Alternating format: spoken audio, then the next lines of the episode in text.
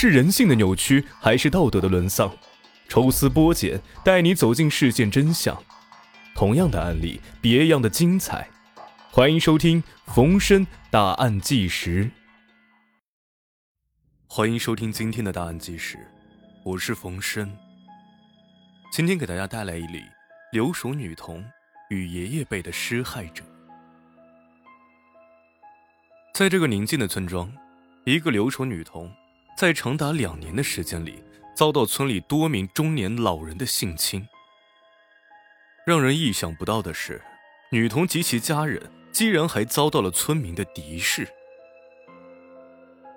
从表面上来看啊，广西玉林市兴业县大坪山镇南村算不上一个贫穷闭塞的村庄。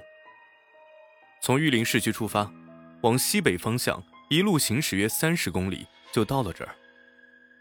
在平原中拔地而起的丘陵，俯瞰着村庄高矮不一的屋舍，一条缓缓流淌的溪流从溪前绕过。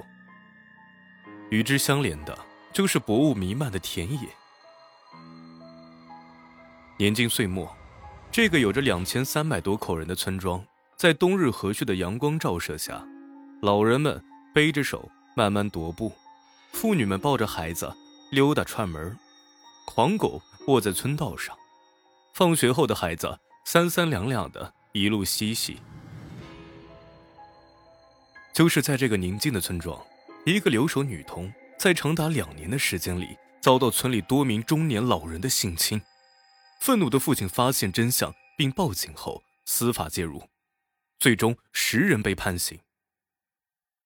让人意想不到的是，这不是一个罪恶被制止、坏人遭惩治的故事。反而是女童及其家人遭受了村民的敌视。都是他把那些老人都送到了牢里面。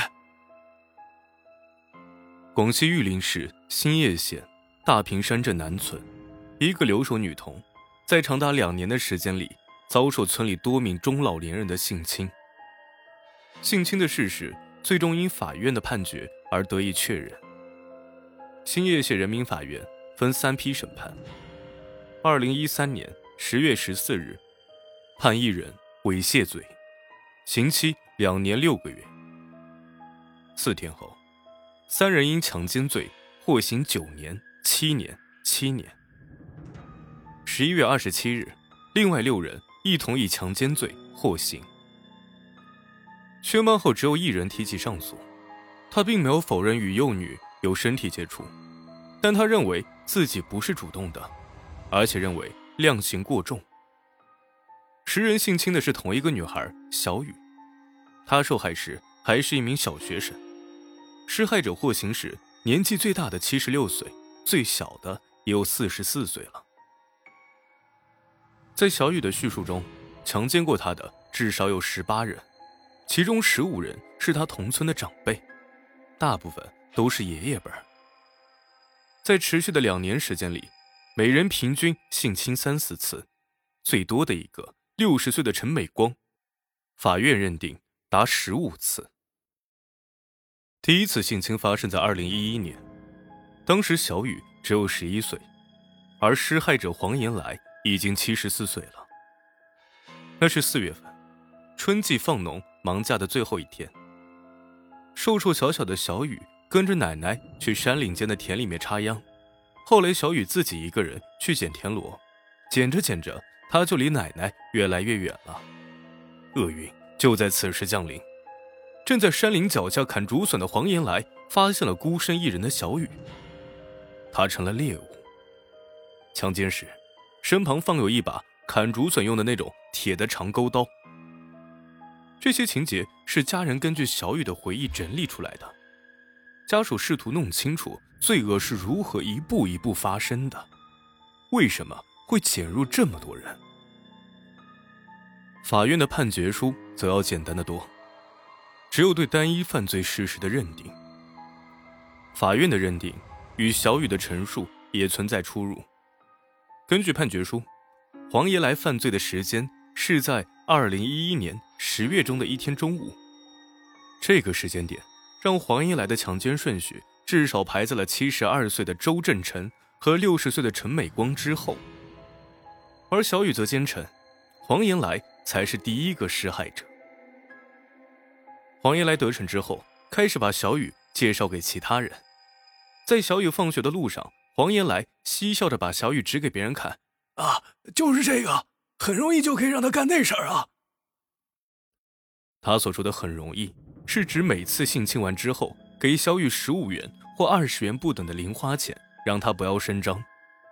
按照小雨的讲述啊，后来黄延来甚至发展到叫人到他家来强奸他。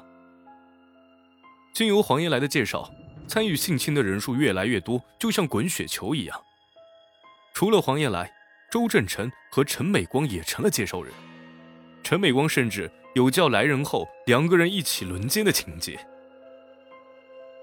据小雨回忆，黄延来第一次把陈美光拉来的时候，陈美光还说：“孩子这么小，快放了人家。”并未实施性侵。